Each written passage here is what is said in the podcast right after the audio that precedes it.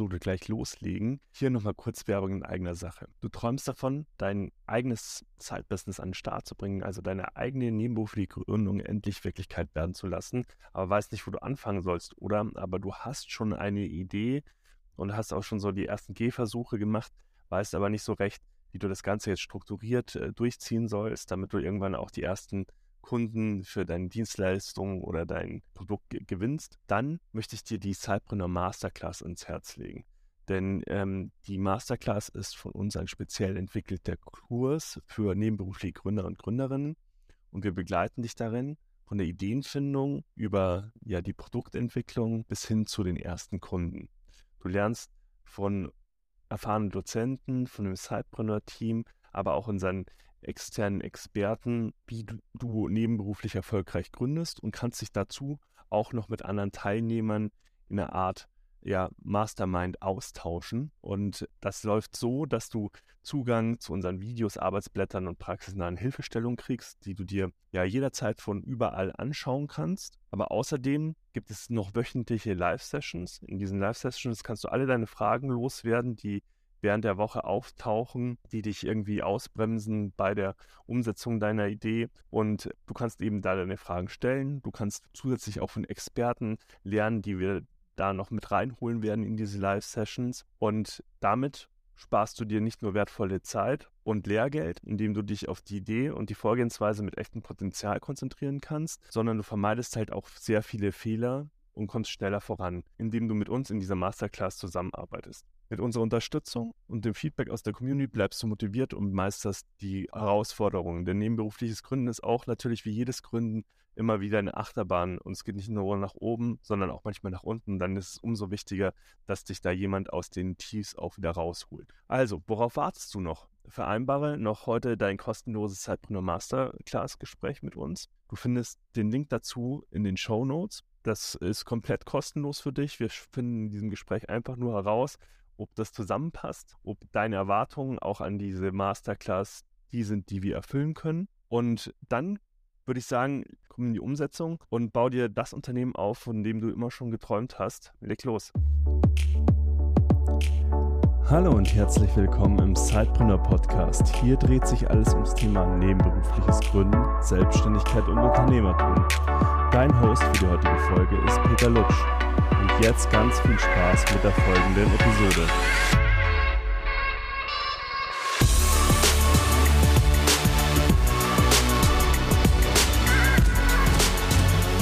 Hallo und herzlich willkommen zu einer neuen Episode des Sidepreneur Podcast. Ich habe heute den Julian von Westberg äh, zu Gast. Er ist natürlich nebenberuflicher Gründer, sonst wäre er hier nicht im Podcast. Er begleitet uns aber in, der Community schon eine ganze Weile und gibt auch immer wieder wertvollen Input ähm, an die Community weiter. Und deswegen finde ich es super spannend, ihn als äh, Gründer heute mal im Podcast zu haben und freue mich sehr, dass er sich die Zeit nimmt. Hallo Julian. Vielen Dank für die Blumen, Peter. Ich freue mich, da zu sein. Ja, Julian, für die Leute, die dich noch nicht kennen, denen du noch nicht weitergeholfen hast äh, in unseren Live-Talks oder in der Community. Stell dich mal kurz vor, wer bist du, was machst du? Gib uns da mal so ein bisschen so einen Rundumschlag zum Julian. Sehr gerne. Ich bin ähm, 33 Jahre, äh, habe Fahrzeugtechnik studiert, also bin äh, gelernter Ingenieur, würde ich mal sagen war fünf Jahre im Raum Stuttgart, nee, war zehn Jahre im Raum Stuttgart bei Porsche im Motorsport und äh, habe dann vor vier Jahren zu einer Tochterfirma von Bosch gewechselt und bin da im Bereich Elektrifizierung tätig. Also ich äh, bringe, wenn man so will, Elektrofahrzeuge zum Leben und äh, das ist mein Hauptjob. Nebenberuflich habe ich noch äh, ein weiteres, ja, weiteren Job der, über den wir dann gleich reden. Und ja, ansonsten, ich bin sehr glücklich verheiratet, habe äh, seit vier Monaten eine kleine Tochter, unsere kleine Laura. Das heißt, äh, da auch nochmal im privaten Bereich äh, sehr viel Neues und äh, sehr viel zu erleben. Ja, sehr cool. Also ich glaube, dir wird es auf jeden Fall nicht langweilig, wenn man das so hört, was du alles so am, äh, an Bällen die du hast, die du hochhalten musst. Aber jetzt äh, lass uns doch mal zu deinem Hintergrund noch mal ein bisschen genauer einsteigen. Also du hast ja gerade gesagt, ähm, du bist ja von Haus aus eigentlich Ingenieur. Wie kam es zu dem äh, großen Interesse an der Technik und an der technischen Entwicklung? Also ich glaube, das trage ich schon immer in mir. Also ich würde es Es war schon immer letztendlich so, dass ich so zwei, zwei Facetten hatte, die mich gereizt haben. Das eine war immer so das Technische und gleichzeitig fand ich auch immer den kaufmännischen Bereich spannend. Mhm. Ähm, in, sowohl in der schulischen Laufbahn als auch im, ja, im Studium oder im Beruf habe ich mich immer für die Technik letztendlich dann entschieden, weil ich es eigentlich sehr spannend und faszinierend finde, herauszufinden, wie Dinge funktionieren. Und ich sage mal, das macht wahrscheinlich auch letztendlich den Ingenieur aus, dass man Faszination an Technik hat ich glaube, das ist ja auch der Slogan von Lego Technik. und äh, das ist das, was mich so ein Stück weit angetreibt hat. Also es ist wirklich in mir veranlagert, dass ich ähm, die Lust habe zu verstehen, wie Dinge funktionieren und auch wie man vielleicht neue Dinge erschaffen kann. Und da ist einfach dieser technische Werdegang ähm, das, was mich über all die Jahre begleitet hat war dann auch gleichzeitig vielleicht auch so diese fast, du hast gesagt Rennsport, war so deine mhm. ersten Stationen, war das dann auch so irgendwie so der Kindheitstraum eines jeden äh, Jungen, da auch mal mit den schnellen Autos quasi ähm, an denen zu arbeiten und dem dieser, dieser Thematik nachzukommen oder? Also tatsächlich, ähm, dass ich im Rennsport gelandet bin, ist eigentlich eher einen anderen Umstand geschuldet, nämlich dass ich mich sehr früh, also schon 2011, 2012, äh, entschieden habe, dass ich ähm, den, den Weg in die alternativen Energien beziehungsweise in die Elektrifizierung gehen will. Mhm. Äh, gar nicht, also damals weniger, weil ich jetzt äh, übertrieben grün war, sage ich jetzt mal, sondern mein, meine Denke damals schon war im Studium, dass es schon wahnsinnig viele sehr gute Ingenieure im Verbrenner- oder im Dieselumfeld gibt und ähm, mir war mehr oder weniger bewusst, dass die Elektrifizierung eine Rolle spielen wird im mhm. Automobilsektor. Dass es jetzt mal so viel sein wird, wie es äh, heute ist, das hätte ich jetzt auch nicht gedacht. Aber es war für mich mehr oder weniger der Grund, warum ich gesagt habe, okay, ich möchte äh, Elektrifizierung machen. Und damals, als ich mit dem Studium fertig war, gab es den, den, glücklichen Umstand, dass Porsche ein neues äh, Motorsportprojekt äh, gestartet hat. Und da habe ich eben mit als einer der wenigen Studenten, die halt wirklich sehr bewusst sich im Masterstudiengang schon mit, äh, mit Elektrifizierung befasst haben, hat es dann einfach sehr gut zusammengepasst, weil das Rennfahrzeug, das war ähm, ein Hybridrennfahrzeug, das war der 919 Hybrid ähm, von, von Porsche, der in Le Mans auch angetreten ist, womit wir auch sehr erfolgreich waren. Und das war dann die, ähm, also im Prinzip hat es mir diese frühe Entscheidung für die Elektrifizierung ermöglicht, so was Tolles wie den Motorsport ähm, zu, zu begleiten und auch äh, über viele Jahre mitzumachen. Und dann, dass ich jetzt so bei, bei, bei Bosch Engineering gelandet bin, kommt im Prinzip daher, da, da, also da hatte ich meine Masterthesis damals geschrieben und da ist ein neuer Standort im, ähm, südlich von München entstanden und da hat mich wiederum der, der Aufbau dieses Standorts, weil da gibt es drei Themenfelder, Elektrifizierung, ähm, autonomes Driving und als drittes Standbein Off-Highway. Und da habe ich mir gedacht, dass ich äh, davon erfahren habe, naja gut, Elektrifizierung kann ich jetzt schon mehr oder weniger. Und ähm, ich wollte dann Teil von diesem Aufbau letztendlich sein. Und äh, ja, gedacht, getan, würde ich mal sagen. Mhm. Also ich höre so ein bisschen Pioniergeist raus, also Lust auf neue Dinge. Und es kam ja auch dann irgendwann dazu, dass du gesagt hast, ja, möchte ich trotzdem auch noch an eigenen Themen arbeiten. Und dann hast du vor gut drei Jahren To Order gegründet. Ähm, was hat dich denn grundsätzlich so an dem Unternehmertum gereizt? Also warum bist du diesen Schritt gegangen? Ja, also die tatsächlich würde ich sagen, ich habe schon immer viele mehr oder weniger gute Ideen. Manche waren definitiv gute Ideen, manche waren halt schlechte Ideen. To Order würde ich jetzt mal sagen, war die Idee, die mich nicht mehr losgelassen hat. Also Hintergrund der, der Geschichte ist einfach, ähm, als ich noch im Raum Stuttgart bei, äh, war, da war es einfach standardmäßig so, dass man immer mindestens zehn Minuten am Sonntag oder am Samstag in der Warteschlange beim Bäcker war. Und ja, die, viel, die zehn Minuten sind ja viel Zeit zum Nachdenken. Und da habe ich dann gedacht, okay, was, was, warum ist das jetzt eigentlich so? Ich finde es irgendwie total schade, dass beim Bäcker, mittlerweile hat es geändert, aber damals war Kartenzahlung noch äh, außergewöhnlich, wenn das beim Bäcker möglich war. Und nein, letztendlich habe ich mir gedacht, es müsste doch ein viel, viel besseres Konzept geben. Und meine Idee war dann, dass man über eine App vorbestellen kann und dann ganz einfach ähm, vielleicht auch schon digital bezahlen kann und dann nur noch sein, seine Semmel, seine Brezen, was auch immer, dann eben nur noch abholen muss. Habe ich gleich gedacht, okay, das wäre ja irgendwie auch für die Mitarbeiterinnen und Mitarbeiter viel, viel besser oder auch für den äh, Betreiber, weil es alles planbarer ist und ähm, man dann auch zum Beispiel größere Bestellungen durchaus besser in die Produktion oder in die Fertigung oder in, ja, in die Herstellung dann einplanen kann. Und es war dann eher die Idee, die mich dann wirklich neben, dem, neben der Faszination Gründung dann dazu geführt hat, dass ich dann mich dazu entschieden habe, die, äh, diesen Weg der Gründung zu gehen, weil da war es tatsächlich, also neben den vielen Ideen, von denen ich schon gesprochen habe, die wahrscheinlich alle gefloppt werden, war es dann so ein Thema, wo ich mir gedacht habe, okay, ich möchte jetzt nicht, dass das in fünf Jahren, in zehn Jahren irgendwie zum Standard wird und dann vielleicht schlecht umgesetzt ist oder von jemand anderes äh, irgendwie umgesetzt wurde, obwohl ich die Idee schon viele Jahre vorher hatte. Und ich habe dann Ganz ursprünglich habe ich erstmal nur nach, nach so einer Lösung gesucht und wollte sie der Bäckerei dann eigentlich äh, empfehlen, dass es sowas gibt, also ein Click-and-Collect-Service. Und das hat es halt tatsächlich nicht gegeben. Und so hat es mich dann gereizt, das umzusetzen und äh, real werden zu lassen. Bevor wir da tiefer einsteigen, jetzt hast du es so ein paar Mal angeteasert. Jetzt würde mich natürlich auch interessieren, was so eine Idee war, die du im Nachhinein sagst, okay, die war vielleicht nicht so cool. Ähm, äh, die hatte jetzt nicht so viel Potenzial. Vielleicht magst du ja da noch eine von diesen Ideen teilen. Einfach nur, dass die Leute sich auch mal vorstellen können, wenn man so viele Ideen hat.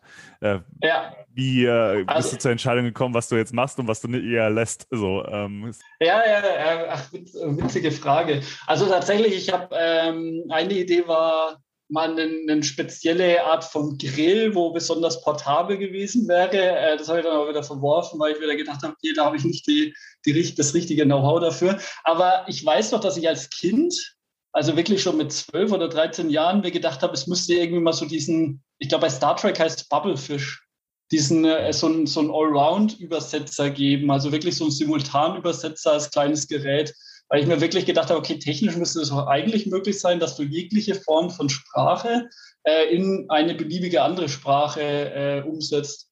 Und das wäre tatsächlich, wenn ich jetzt überlege, so rückrechne, vielleicht so irgendwie 2009 oder 2008, wäre das wahrscheinlich noch ein bisschen zu früh gewesen. Ich glaube, die Idee könnte mittlerweile funktionieren, aber, oder jetzt wird es zukünftig, wird es sowas irgendwann mal geben, aber äh, damals wäre das technisch oder hätte ich mit Sicherheit nicht die richtigen Voraussetzungen für so eine Idee gehabt.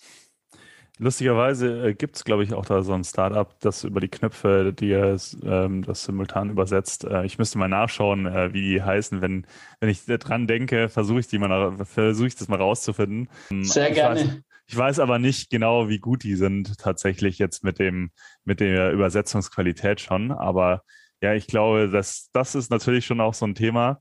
Das würde natürlich vieles auf der Welt einfacher machen, wenn wir uns einfach ohne Barriere verständigen könnten. Ja. Finde ich eigentlich gar nicht so doof. Ich, ich, ich, ich gehe auch davon aus, ich gehe auch davon aus, dass äh, Google sich dem Thema annimmt. Hm. Ja, oder, oder andere große Firmen. Ja, aber jetzt lass uns äh, den Schritt zurück machen. Das äh, hat mich jetzt nur so äh, noch nebenbei interessiert. Wir haben ja eigentlich ja gerade über to Order gesprochen, wie es zu der Idee gekommen ist. Ähm, vielleicht möchtest du aber jetzt gleich mal mit uns teilen, wie du dich dann dieser Idee angenähert hast, damit sie Realität geworden ist. Ja. Also tatsächlich ähm, trage ich, glaube ich, so eine kindliche Naivität in mir und habe wirklich einfach mal machen gedacht. Also ich habe mich ähm, also bei To Order, es war wirklich so, ich, ich mag halt das Bäckerhandwerk. Ich habe mir gedacht, okay, die Idee ist weder zu groß noch zu klein. Und ähm, ich habe auch von Anfang an gewusst, da steckt Potenzial dahinter. Und ich finde auch, es ist ja eine, so ein Stück weit so eine nachhaltige Lösung, weil, weil wenn man wirklich so echten Bäckereibetrieben oder jetzt, also ich habe da am Anfang nur an Bäckereien gedacht. Äh, natürlich kommt einem sofort dann auch die Idee, dass das auch perfekt für Floristen oder in unserem Netzwerk jetzt mittlerweile ist es ein Unverpacktladen beispielsweise, dass das auch für ganz, ganz viele andere Handwerksbetriebe gut passen würde. Also da, da war schon die, die Idee so ein bisschen einfach mal State-of-the-Art-Technologie an Handwerksbetriebe ähm, zu, zu geben. Das war so mein, mein Grundgedanke. Und nach der Recherche, die ich gemacht habe, also tatsächlich hätte es eine Lösung gegeben, die ich gefunden hätte, äh, hätte ich wahrscheinlich einfach die nur empfohlen. Ähm, als ich das nicht gefunden habe, habe ich mir dann gedacht, naja gut, dann ähm, überlege ich mir mal, wie ich jetzt ähm, da rangehen kann und habe dann erstmal in zehn Seiten mir alles zusammengeschrieben. Also da kommt dann wieder der, der Ingenieur durch der, von der Automobilbranche durch. Dann schreibt man sich halt wirklich mal so mehr oder weniger die Requirements, die man braucht, äh, nieder. Und dann habe ich wirklich für mich mal komplett niedergeschrieben, wie das Ganze, wie ich mir das von hinten bis vorne vorstellen würde. Also ich äh, habe eine App, die ist äh, einfach zu bedienen. Ich kann in wenigen Klicks einfach dann äh, meine Produkte ähm, in den Warenkorb schmeißen. Ich bezahle dann über gängige Mittel wie Apple Pay, Google Pay und ähm, schicke das raus. Und auch gleichzeitig habe ich versucht, immer so beide Perspektiven einzunehmen. Also nicht nur, wie hätte ich es gerne, sondern auch, wie könnte das für einen Partnerbetrieb ähm, interessant sein. Und das habe ich wirklich mal zu Papier gebracht, weil ich finde es immer ganz wichtig, äh, Ideen, dass man die auch wirklich ausdrücken kann und niederschreiben kann. Das ist ein, äh, sehr, sehr wertvoll immer. Und parallel dazu bin ich einfach mal losgegangen und habe jeden einfach von der Idee erzählt. Also mhm. nicht von dem gängigen Thema, was man immer hört. Äh, ich halte äh, meine Idee geheim. Also ich habe schon wahnsinnig viele Leute getroffen, die mir erzählt haben, äh, was für eine tolle Idee sie haben, aber sie können mir leider keinen darüber informieren. Und ich habe mir das Gegenteil gemacht, sondern habe wirklich gefühlt jeden auf der Straße, dem ich begegnet bin, jetzt von dieser einen Idee und dass ich das jetzt umsetzen werde, habe ich davon erzählt das hilft dann auch immer ganz stark, finde ich, um eine Idee auch wirklich real werden zu lassen und um auch wirklich selber sein Bild auch von dem Ganzen zu schärfen. Und natürlich erhält man immer direktes Feedback, finden das die Leute cool oder finden das die Leute ja, völlig unnütz. Und da habe ich schon gemerkt, okay, da steckt wirklich Potenzial dahinter und es gibt schon durchaus Leute, die sich so eine Lösung wünschen würden, die sich es auf Anhieb vorstellen könnten. Und ähm, parallel zu diesen zehn Seiten, die ich mir niedergeschrieben habe, habe ich dann über Adobe XD heißt das Programm, habe ich mir so ein Mockup letztendlich gebaut. Also das ist im Prinzip so ein ganz einfaches Tool, über das man sich dann ähm, wirklich so eine App Page oder Layer für Layer dann im Prinzip zusammenbauen kann und wo man dann, also das nicht funktionell ist, aber wo man dann halt im Prinzip die einzelnen Schritte sich dann auch mal visualisieren kann und wie das Ganze dann ausschaut. Und äh, mit den beiden Sachen, also mit diesen komplett Zusammenfassung, was ich da eigentlich mir überlegt habe. Also was ist to order und warum ist das auch, äh, ich sage jetzt mal, sinnvoll. Plus diese Demo, die ich dann äh, auf dem Handy habe, ähm, die zwar nur also die zwar nur so ein Mockup ist, aber die auch, äh, die man mal zeigen konnte, bin ich halt dann losgelaufen und habe es dann immer mehr ja, weiterentwickelt, bis ich mal selber damit zufrieden war. Und die Umsetzung letztendlich, die ähm, läuft aber tatsächlich über eine Fremdfirma. Also ich bin jetzt kein Coder, der jetzt all jede Programmierzeile selber schreibt, sondern da habe ich tatsächlich eine externe Firma gefunden, die nachweislich eben so eine Idee umsetzen konnte. Und äh, mit denen habe ich dann oder arbeite ich auch heute noch eng zusammen. Mhm. Aber du hast da jetzt schon ganz viele super wichtige Punkte im Gründungsprozess genannt. Also A, ähm, die Idee äh, von den vielen Leuten von der Idee zu erzählen, weil ich glaube, das ist äh, so, wie du sagst, so ein mhm. bisschen das Problem, dass alle Leute Angst haben, dass Ideen geklaut werden. Aber die Wahrheit ist, dass eine Idee an sich ja nichts wert ist, solange ja. sie nicht umgesetzt wird. Und äh, ich glaube, man muss sich auch so ein bisschen von dem Gedanken verabschieden, dass die Idee jetzt super exklusiv und ist und noch niemand die Idee hatte. Also 99 Prozent ja. der Ideen waren wahrscheinlich schon mal da. Man hat nur nicht die Lösung gefunden, wie man sie in den Markt bringt äh, oder wie man sie umgesetzt bekommt oder es war einfach zu früh oder zu spät vom Timing. So. Ja. Deshalb finde ich das so faszinierend, dass du die direkt Feedback geholt hast und du bist sogar diesen Schritt gegangen und hast gesagt, hey, ähm, ich baue mir sogar einen interaktiven Prototypen äh, für die Leute, die nicht mal das machen wollen. Ich habe das auch schon erlebt in den Coachings, die wir gemacht haben, dass wir das einfach aufgezeichnet haben, die Funktionen in einem Blog und dann, dann mit dieser Zeichnung ähm, zu Leuten gegangen sind ja. und diese Funktionalität nachspielen haben lassen. Aber das ist eben so extrem wichtig, weil wenn du jetzt irgendwie zu deiner Agentur gegangen wärst, korrigiere mich, wenn das wenn du das anders siehst, äh, und du hättest denen jetzt einfach irgendwie grob erzählt, was du äh, planst, dann wäre mit ziemlicher Sicherheit nicht das bei rumgekommen, was du heute äh, vorliegen hast. Einfach aus dem Grund, dass das alles viel zu vage ist und nicht am, ja. äh, am Markt verprüft wurde. Also das finde ich schon sehr cool, äh, wie du da dran gegangen bist. Also ich glaube, da hast du äh, absolut recht. Also tatsächlich muss man auch sagen, dass das Endprodukt ist dann wirklich sehr nah zu dem gewesen, ähm, was ich im Mockup letztendlich dann auch dargestellt habe. Klar, du machst immer mal Feinjustierungen, aber so dieses Grundkonzept, ähm, ich sehe, was ist in meiner näheren Umgebung für, für Betrieb, wo ich einkaufen kann. Ich kann mir meine Sachen in den Warenkorb schmeißen und äh, kann dann auch noch bezahlen und äh, mein den, den, den Betrieb darüber informieren, dass ich jetzt eine Bestellung äh, rausschicke. Genau dabei ist es eben auch ähm, geblieben. Und das ist tatsächlich so. Also so der, der Mockup hat selber sehr geholfen, um die Idee real werden zu lassen. Jetzt sind wir ja an diesem Punkt in deiner Gründungsgeschichte angekommen, wo du dann äh, sozusagen den ersten Entwurf, den, den, MVP, also das erste funktionale Produkt von deiner App hattest. Und äh, mhm. was du jetzt wahrscheinlich noch nicht hattest, war irgendwie ein erster Kunde, ähm, der das auch nutzen möchte. Mhm. Äh, wie hast du es denn geschafft, einen Betrieb zu überzeugen, deine Lösung äh, zu nutzen? Ja, also tatsächlich, äh, auch da war es so, ich habe mir dann in Kaltakquise Arbeit dann ähm, potenzielle Kunden, also das waren damals schon nicht nur Bäckereien, sondern auch dann, äh, wie gesagt, Floristinnen, Floristen ähm, oder auch andere Läden, Metzgereien natürlich genauso, äh, habe ich angeschrieben. Äh, hab, ich glaube, die Quote damals war, ich habe 100 Betriebe angeschrieben habe dann auch mehrere ähm, versucht, telefonisch zu erreichen. Und am Ende des Tages ist dann ein Partnerbetrieb, mit dem ich dann auch äh, an den Start gegangen bin 2020, ähm, dabei rausgekommen. Das ist die Bäckerei Niemeyer in Eying, also auch südlich von München.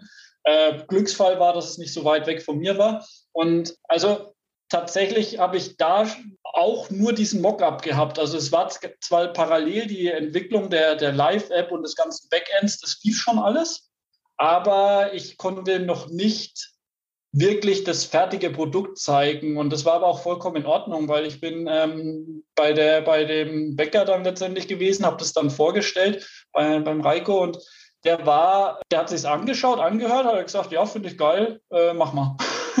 und was mir dabei wirklich geholfen hat, war, dass er dann auch mir nochmal so sein Feedback geschildert hat, weil ich kenne ja auch nur die Kundensicht und ich habe nur eine grobe Vorstellung, wie dieses ganze Handling im Hintergrund funktionieren könnte. Und er hat mir dann halt mehr oder weniger genau geschildert, was für ihn wichtig ist, was für die Mitarbeiterinnen wichtig ist, dass es nicht zu kompliziert wird, weil ich meine, klar, wenn du jetzt plötzlich ähm, Bestellungen über ein Tablet beispielsweise abarbeiten musst, ähm, da darf es nicht zu komplex sein. Also ich ich glaube, ich tue niemandem Unrecht, wenn ich sage jetzt, äh, die, die, die Verkäuferinnen sind zum Teil nicht unbedingt Digital Natives und deswegen ist es halt wichtig, dass die Lösung einfach, einfach gut im Handling ist und leicht zu bedienen ist.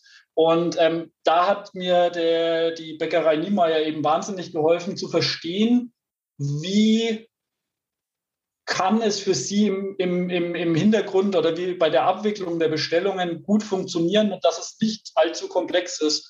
Und ähm, ähm, es kam dann bald noch eine, eine, zweite Bäckerei dazu, die äh, ein bisschen größer ist, die, die Hasi-Bäckerei, auch in München. Die haben äh, mehrere Filialen und da habe ich zum Beispiel dann auch gelernt, was es braucht, um jetzt zum Beispiel auch mehrere Betriebe, also wenn ein Betrieb mehrere Filialen hat beispielsweise, äh, wie das abzuarbeiten ist. Und ähm, das konnte ich dann alles noch in die erste Entwicklung mehr oder weniger einfließen lassen. Und äh, so, so hangelt man sich von Feature zu Feature letztendlich. Das ist ja das Schöne bei digitalen Produkten. Ne?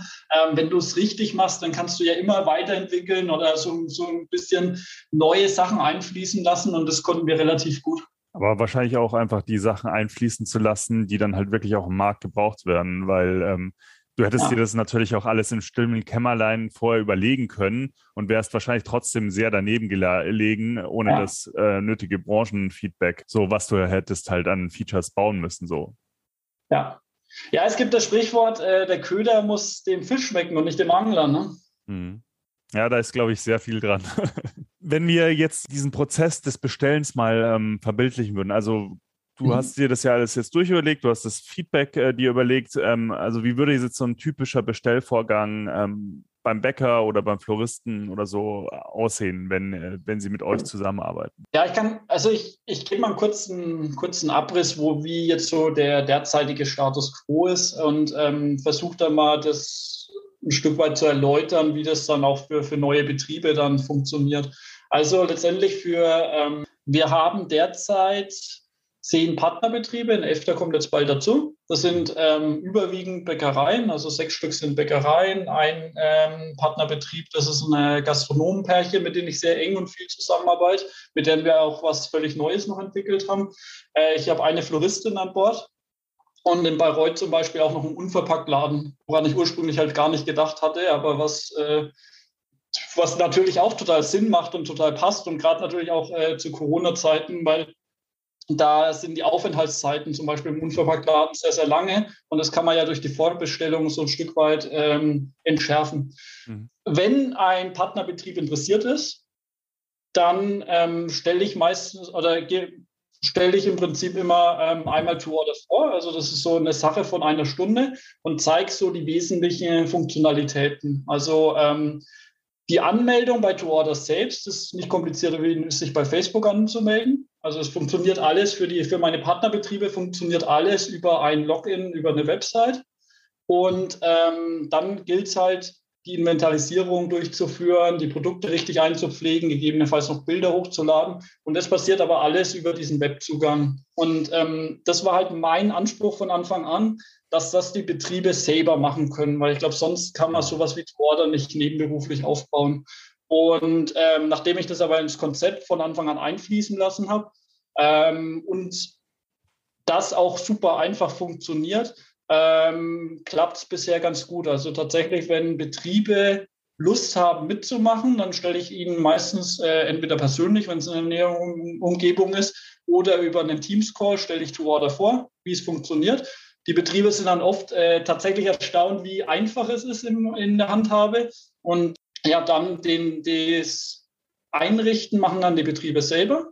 Und wenn eine Bestellung, wenn eine Bestellung reinkommt, dann gibt es eine E-Mail-Benachrichtigung zum einen und im Web-Backend gibt es dann eben so ein, also gibt es einmal so einen lustigen Klingelton, so einen Ding-Dong-Ton, äh, wo dann die äh, Mitarbeiter informiert werden. Und da steht dann eben aufgelistet, welche Produkte bestellt wurden, für wann. Also man kann auch zum Beispiel bis zu sieben Tage im Voraus bestellen. Das sortiere ich aber gleich automatisiert, weil sowas kannst du ja super einfach äh, sortieren, dass du sagst, Bestellungen für heute, Bestellungen für morgen, Bestellungen für die nächsten sieben Tage.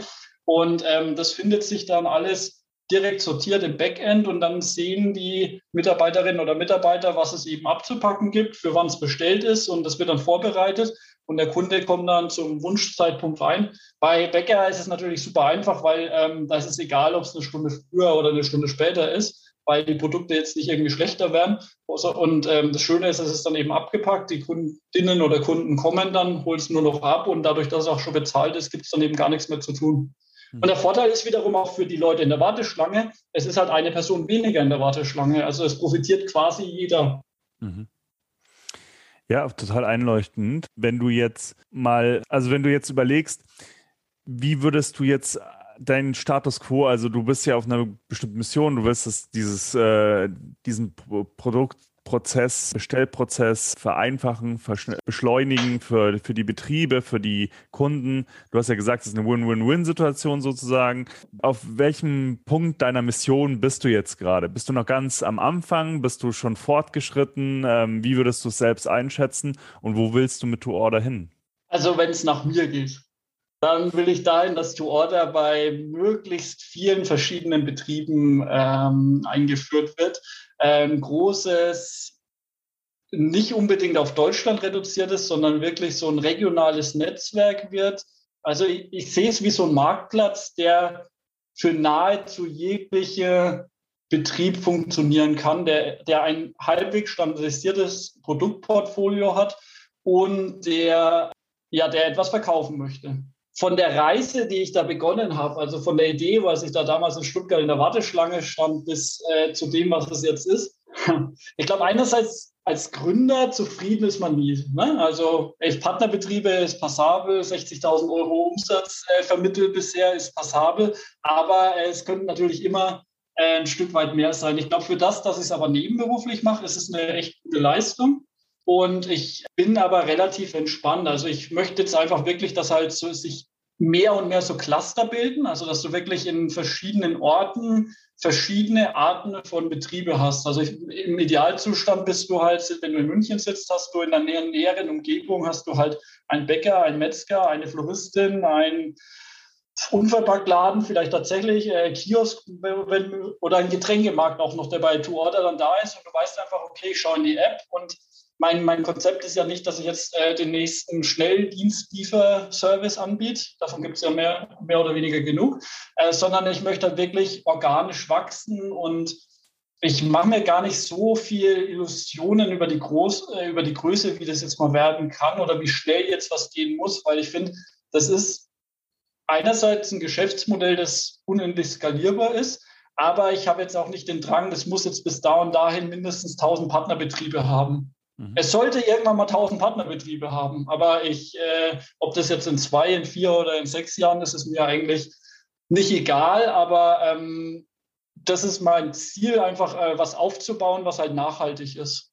Und das ist ja das Schöne am, am nebenberuflichen Gründen. Also ich habe ja nach wie vor diese Passion für, für die Elektrifizierung und das ist ein Neben, also das ist eine nebenberufliche Gründung und ähm, das ist jetzt auch nicht mein Ziel, jetzt was aufzubauen, dass ich jetzt sofort da ähm, das Big Business aufbauen kann, sondern es ist eine, eine schöne Sache, die wächst und die möglichst autark arbeitet. Mhm. Also es war auch so eine bewusste Entscheidung zu sagen für dich, äh, du hast sowohl eine Passion für das Gründen als auch eine Passion für, dein, für deinen Hauptjob thematisch und das ja. in Einklang zu bringen, war dann halt ideal, das nebenberuflich zu starten. Also es hat super gepasst. Also mein Arbeitgeber, da bin ich auch sehr dankbar für, ermöglicht mir das Ganze ja. Also es ist ja nicht so, dass mir da in irgendeiner Form Steine in den Weg gelegt wurden, sondern mein, mein Chef, äh, und das feiere ich noch heute, der hat eben, dem habe ich die Idee erzählt, noch von damals. Und da hat er gesagt, ja, finde ich eine coole Idee, äh, mach doch, schau, was draus wird. Deswegen musste ich, war ich auch nie in diesem Zugzwang, mache ich das jetzt nebenberuflich oder hauptberuflich, mhm. sondern ich wusste, ich habe einen, einen, einen, tollen Arbeitgeber, ich bin in der Elektrifizierung zu Hause, ich bringe da sehr viel Know-how mit und hatte dann diesen Reiz des Unternehmertums und dieses, dieses völlig neuen, ähm, für mich völlig neuen Themas, das anzugehen und äh, dass ich beides machen kann, das ja, freut mich total und macht mir auch total Spaß und befruchtet sich auch gegenseitig. Mhm. Wenn du jetzt gerade sagst, befruchtet sich gegenseitig, gibt es da so Punkte, die du vielleicht auch ganz praktisch nennen kannst, wo du sagst, hey, da profitiert äh, mein Arbeitgeber davon und umgekehrt, da profitiere ich vielleicht in meiner Gründung davon? Also ich hätte anfangs gedacht, dass ich natürlich durch meine Zeit also durch meine Ausbildung, durch mein Studium, durch die Zeit bei Porsche und genauso auch durch die Zeit bei Bosch Engineering, ähm, da wusste ich natürlich schon, okay, ich weiß, wie man Projekte ganzheitlich aufsetzt und auch umsetzt. Mhm. Also gerade im Motorsport bist du natürlich extrem gezwungen, auch wirklich zu liefern. Und da gibt es auch keinen Verzug oder irgendwas, sondern da gilt es auf den Punkt oder auf den Termin X hinzuarbeiten. Beim Motorsport sind es dann eben die Rennen. Und es ist einfach so, nur weil irgend, äh, irgendwas liefer Schwierigkeiten hat oder irgendwas nicht rechtzeitig angeliefert wird, deswegen wird kein Rennen verzögert.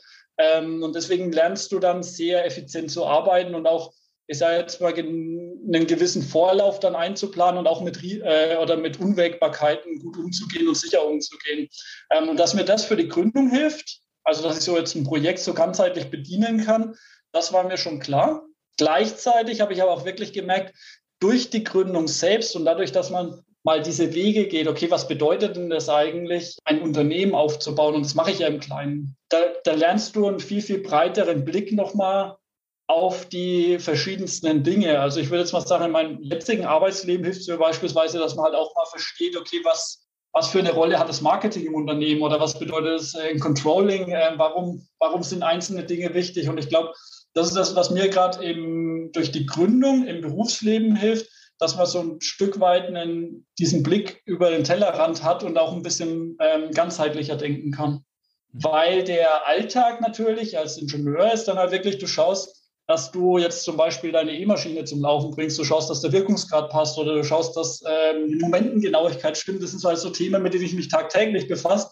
Und ähm, so, so Berührungspunkte mit Marketing, Controlling, Buchhaltung, was auch immer, ähm, die hast du eigentlich in der Regel weniger. Und ja, da finde ich, ist es ganz, ganz spannend in beiden Welten, also in dieser Welt äh, Startup, äh, als auch in der Welt des Konzerns mehr oder weniger zu Hause zu sein. Lass uns noch einmal, du hattest vorher schon ähm, erwähnt, äh, dass du das Geschäftsmodell insofern auch bewusst gewählt hast und es auch ganz äh, smart anscheinend aufbaust, dass es zeiteffizient ist und dass du das in Einklang bringen kannst, zeitlich alles. Aber mhm. mich würde jetzt schon nochmal interessieren, wie sieht denn das Geschäftsmodell genau aus und was bringt das halt auch zeitlich mit sich? Also wie kannst du das alles unter einen Hut bringen? Äh, Gibt es ja. da zum Beispiel viel Kundensupport, den du leisten musst? Vielleicht so zweigeteilt die Frage zuerst das Geschäftsmodell und dann äh, Punkt zwei, also wie schaffst du das zu koordinieren, dass, äh, dass du für deine Kunden da sein kannst und äh, trotzdem auch ähm, das alles mit dem Angestelltenverhältnis unter deinen Hut bringst? Ja, also das Geschäftsmodell, jetzt, ich sage mal finanzieller Aspekt, äh, auch die Frage, wie möchte ich eigentlich Geld verdienen, sollte man auch in der Gründungsphase relativ schnell beantworten. Ähm, ich habe so gemacht, dass ich gesagt habe, okay, ich ähm, muss einen ähm, Zahlungsdienstleister natürlich auch äh, integrieren. Ähm, sowas kostet im Schnitt rund äh, zwei, zweieinhalb Prozent. Ähm, je nachdem, wo man landet. Und mein Modell, das ich mir überlegt habe, ist, dass ich äh, pro vermittelten Umsatz 4,9 Prozent nehme. Mhm. Also so ähm, verdiene ich das Geld, dass im Prinzip je nach Bestellgröße äh, zweieinhalb, drei Prozent bei mir hängen bleiben. Das bedeutet, ich habe mehr oder weniger für, für jede Order, die irgendwie umgesetzt ist, habe ich einen positiven Cashflow. Nicht viel, aber ein kleines Plus. Das ist äh, was, was ich mir von Anfang an vorgenommen habe. Aber natürlich auch gleich äh, wollte ich, dass es sehr fair ist. Das wirft halt erst was ab, wenn es wirklich mal skaliert. Mm, also nochmal deutlich wichtiger war es mir am Ende, ähm, dass es wirklich autark läuft. Und bis zu dem Tag, als wir die App dann released haben oder als wir das ganze Produkt eingeführt haben, mittlerweile gibt es auch noch einen Webshop ein paar, äh, zusätzlich für jeden Partnerbetrieb, wer möchte.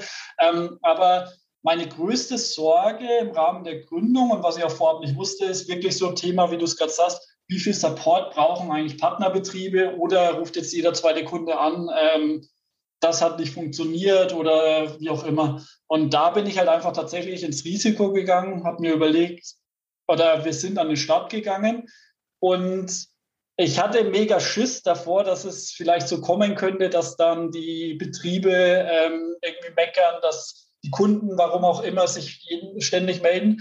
Und mein Glück war, dass es genau so nicht kam. Also es ist letztendlich die Stabilität von To Order sichert mir auch, dass ich mich tagsüber, ich sage jetzt mal von 8 bis 17 Uhr, kann ich mich wirklich auf meine Arbeit konzentrieren.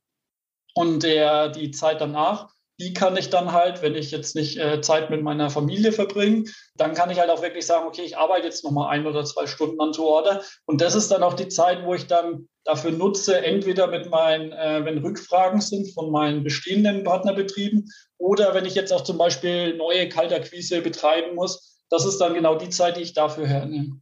Aber es hält sich zum Glück im Rahmen. Wenn das nicht so der Fall gewesen wäre, dann hätte ich wahrscheinlich auch tatsächlich recht bald wieder das Ganze aufhören müssen. Kam dann aber besser als gedacht. Gut, und, in deinem Geschäftsmodell ist ja so ein bisschen eingepreist, dass es auch skalieren kann, dass, es, dass du jetzt nicht also Zeit gegen Geld im klassischen Sinne tauscht. Das heißt, wenn das Ganze mal skaliert, könntest du dir auch Hilfe dazu holen, wenn du es bräuchtest ja. Outsourcing. Okay. Kam tatsächlich jetzt schon. Also weil ich auch gemerkt habe, äh, ich bin nicht der beste Verkäufer. Also man muss dann irgendwann auch, oder man, man merkt im Rahmen einer Gründung auch schnell, was man nicht kann. Mhm. Ähm, bei mir ist es zum Beispiel das Thema äh, Vertrieb oder jetzt Sales oder Partnerbetrieb, Akquise, wie auch immer. Ich habe zum Glück jemanden gefunden, der da jetzt so ein Stück weit einsteigt, auch nebenberuflich. Mhm. Und äh, das hilft mir natürlich. Und Genau, man kommt ja auch, also im Moment bin ich da, dass, dass sich das Geschäftsmodell soweit trägt, also dass ich jetzt auch so laufende Kosten über die Einnahmen, die ich generiere, ähm, auch wieder tragen kann. Also im besten Fall kann es nur besser werden. Mhm. Und genau die Dinge, wie was du jetzt sagst, du kannst ja auch, du kannst ja dann auch kontinuierlich oder langsam und behutsam aufbauen. Und ähm, da habe ich jetzt mal angefangen, die Punkte zu identifizieren, wo ich vielleicht nicht so stark drin bin. Und da gibt es jetzt zum Beispiel jemand, der so in die Kaltakquise jetzt übernimmt, weil das ist dann ein Verkäufertyp, der äh, weiß genau, wie man die Leute dann auch dazu bringt, dass sie sagen, okay, da habe ich jetzt Bock drauf, da unterschreibe ich jetzt den Vertrag und bin ab morgen dabei. Und alles andere, ich sage mal, solange das Produkt selbst erklären und einfach in der Bedienung ist, ist das schon mal ein gutes Zeichen. Ich meine, am Ende des Tages, wie oft hast du schon mal bei Facebook angerufen und hast gesagt, ja, das und das funktioniert nicht. Oder bei, bei WhatsApp äh, dir gedacht, ja, das. Und so ist es ja im Prinzip mit dem, was ich mache, auch. Also ich baue eine Software und wenn meine Partnerbetriebe verstehen, wie die Software funktioniert, dann kommen auch keine Beschwerden oder irgendwas. Und das sichert mir eigentlich, dass ich mich auch voll tagsüber dann eben auf meine Arbeit konzentrieren kann. Ja, und ich glaube auch dieser Punkt, dass man dann irgendwann auch einen besseren Job macht, wenn man sich ein bisschen fokussieren kann in, in der Gründerrolle ähm, ob es jetzt zum Beispiel das Produkt ist, ob es äh, jetzt irgendwie ja, Finanzen ist, äh, was auch immer, wenn, wenn man ja. dann irgendwann einen Partner findet, der halt seine ähm, Exzellenz in zum Beispiel im Vertrieb hat ähm, und das gut macht, äh, dann hat man auch einfach viel mehr Fokuszeit und kommt halt schneller voran. Ja. Also im Idealfall hat man dann auch einen Sparing-Partner eben zur Seite. Und das, das versuchen wir ja bei Sidepreneur auch, dass wir die Leute zusammenbringen, aber dass man auch, wenn man halt alleine irgendwie gründet, dass man sich zumindest Feedback in der Community ja. etc. holen kann. Ähm, und da sollte man auch nicht schüchtern sein, weil es ist, glaube ich, super wichtig, auch mal seine Gedanken nach draußen zu tragen ähm, und sich auch mal nach Hilfe, Hilfe zu fragen, ähm, sich Feedback äh, reinzuholen. Ja, oder auch mal irgendwie mit jemandem feiern zu können, wenn irgendwas erfolgreich ist. Das ist auch ganz wichtig. Total wichtig, ja. Also bei mir ist auch so, ich, ich habe zwar alleine gegründet und bin jetzt alleiniger Gesellschafter von, von, der, von der Firma, aber eine ganz wichtige Stütze zum Beispiel ist meine, meine Frau, die jetzt so, die einfach durch ihr BWL-Studium viel Beitrag leisten kann, was äh, das Buchhalterische beispielsweise funktioniert, oder dass einfach auch eine Ordnerstruktur sauber funktioniert, was äh, auch nicht zu unterschätzen ist. Ich habe zum Glück auch in meinem ganzen Freundeskreis ein sehr komplementäres Netzwerk, würde ich es jetzt mal nennen. Also es gibt dann ähm, den einen Kumpel, der wirklich voll im Finanzsektor arbeitet, ähm, sich mit äh, Finanzen oder mit so Unternehmens Werten oder Bewertungen äh, auch total gut auskennt. Ein Kumpel, der SEO und SEA wahnsinnig stark ist. Ein guten Freund, der wirklich ein brutal guter Grafiker ist, der mir dann mein, mein Testimonial äh, schon erschaffen hat für To Order. Und da ist man, da ist es, glaube ich, auch wirklich gut, wenn man nicht sich zu schade ist, auf sein Netzwerk zu, zurückzugreifen, weil ich habe wirklich gemerkt, dass die Leute in meinem Freundeskreis gemerkt haben, dass ich das schon ernst meine mit To Order und mit der Idee, die haben so ein Stück weit auch mit Feuer gefangen. Also angefangen bei meiner Frau, aber wirklich auch dann ähm, so das ganze andere Netzwerk drumherum. Und da kommt es halt auch wieder dieses, äh, man erzählt davon, man begeistert auch andere davon. Das treibt einen dann auch wieder selbst ganz anders ähm, an und äh, motiviert einen auch eine, eine, einfach ein, eine tolle Sache äh, auf die Beine zu stellen. An dieser Stelle eine ganz kurze Werbung in eigener Sache. Wir planen gerade bei Sidepreneur ein kleines Gruppencoaching, wo wir angehende nebenberufliche Gründer dabei begleiten, von ihrer Geschäftsideenfindung bis hin zum Markteintritt. Also wenn du da draußen Lust hast, wie Julian gerade, ähm, dein eigenes äh, Side-Business zum Leben zu erwecken, dann solltest du dir das mal anschauen. Wir packen den Link dazu in die Show Notes. Ich will hier auch gar nicht zu viel verraten, weil wir darüber auch gar nicht groß sprechen gerade. Es soll wirklich jetzt äh, der erste Aufschlag sein, der erste Batch, der dieses Programm durchlaufen kann. Und wir mit unserer Erfahrung aus den zahlreichen Coachings von nebenberuflichen Gründern hier über die jahrelange Arbeit und unser Expertennetzwerk euch dabei helfen wollen, ja auch durchzustarten und nicht nur gute Ideen zu haben, sondern endlich ins Machen zu kommen. Also wenn du Lust hast, klick auf die Show Notes und schau dir das Ganze mal an und sprich mit uns gerne in einem kostenlosen Beratungsgespräch. Dann schauen wir, ob wir dir weiterhelfen können und ob das Ganze zusammenpasst. Und in dem Sinne jetzt viel Spaß weiterhin mit der Episode. Ja, Julian, wenn wir uns äh, im Cyberpreneur Podcast so ein bisschen dem Ende nähern, ähm, dann habe ich meistens noch so zwei, ja, sich wiederholende Fragen parat. Und zwar die erste Frage, ist, finde ich immer ganz spannend, welche Ressourcen dich auf deinem unternehmerischen Weg geprägt haben. Also das können Bücher sein, Podcast, Videos, auch ein ähm, ja, Mentor, was auch immer dich mhm. geprägt hat. Vielleicht möchtest du das mit unseren Hörern teilen. Also die, die, die erste Ressource würde ich mal Leidenschaft nennen. Ich glaube, du merkst das schon auch, wenn, wenn ich halt von To Order spreche, dann, äh, dann, dann, dann, beginne ich äh, wirklich dafür, äh, eine gewisse Leidenschaft äh, zu zeigen. Und ich glaube, das hilft auch enorm, diese Doppelbelastung, die man als Sidepreneur gezwungenermaßen hat, ähm, auch wirklich äh, gut mitzumachen, weil ich kann To Order kann ich eigentlich wirklich nur machen, weil es mir halt wahnsinnig viel Spaß macht und weil ich wirklich die, die Vision vor Augen habe, auch äh, Stück weit das Leben besser und nachhaltiger vielleicht zu machen. Das ist vielleicht groß gedacht, aber warum auch nicht? Ansonsten von, ich sage jetzt mal, physischen Produkten würde ich behaupten, die Kombination aus Manager-Magazin und OMR-Podcast ist eine Killer-Kombi.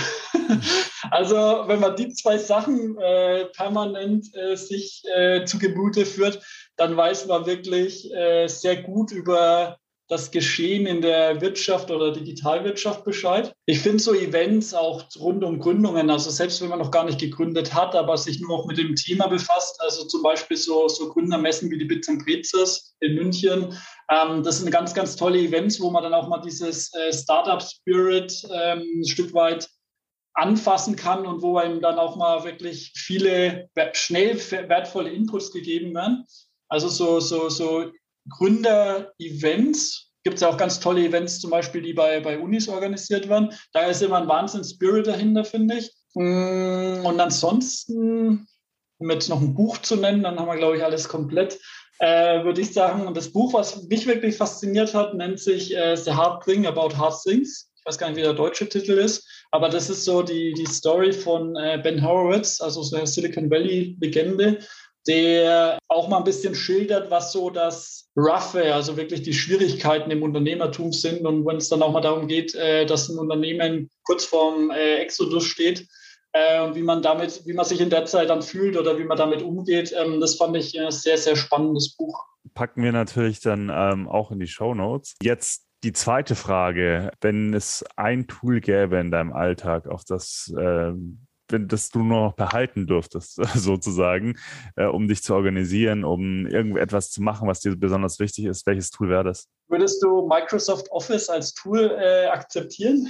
Mm, ja, komm, komm ich, ich, ich, ich, formuliere es ein bisschen konkreter. Also ich glaube, äh, wichtig ist wirklich strukturiertes Arbeiten, um dann, also das bedeutet beispielsweise wirklich intensiver und sinnvoller Nutzung von Outlook. Sei es der Kalender, sei es seine E-Mails gut zu strukturieren und zu organisieren. Das hilft schon sehr. Zwecks, wenn es darum geht, einen, sich mal über einen Prototypen oder einen Mockup aufzubauen, habe ich vorhin ja schon äh, Adobe XD genannt. Mhm. Und ich glaube, du hast nach einem gefragt, ich nenne jetzt trotzdem noch ein drittes. Was uns sehr hilft, ist äh, für Buchhaltung LexOffice phänomenal.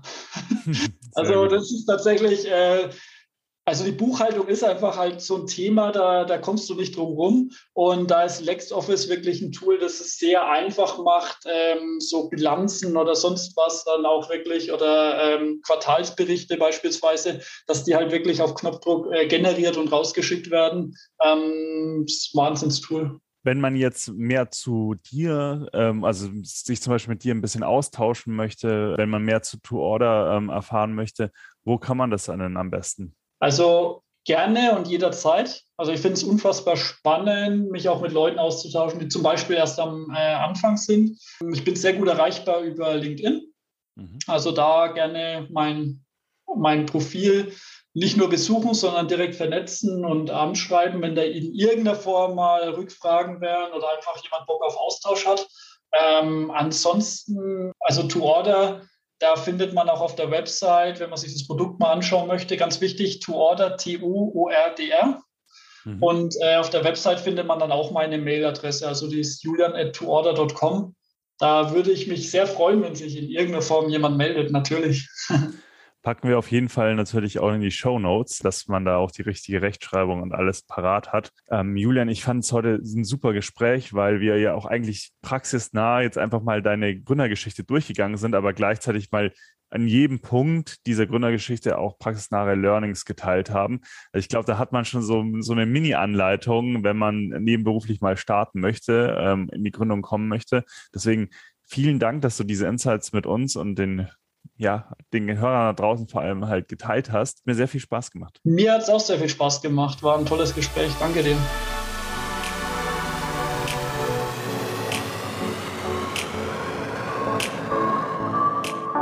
Du willst noch mehr Tipps, Tricks und dich mit anderen Zeitpreneuren vernetzen? Dann komm doch einfach in unsere Facebook-Community. Den Link dazu findest du in den Show Notes.